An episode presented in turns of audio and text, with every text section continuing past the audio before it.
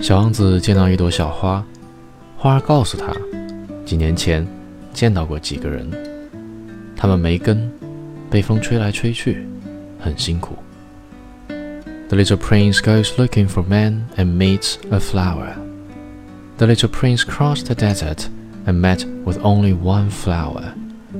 It was a flower with three petals, a flower of no account at all. Good morning, said the little prince. Good morning, said the flower. Where are the men? The little prince asked it politely. The flower had once seen a caravan passing. Men, she echoed. I think there are six or seven of them in existence. I saw them several years ago, but one never knows where to find them.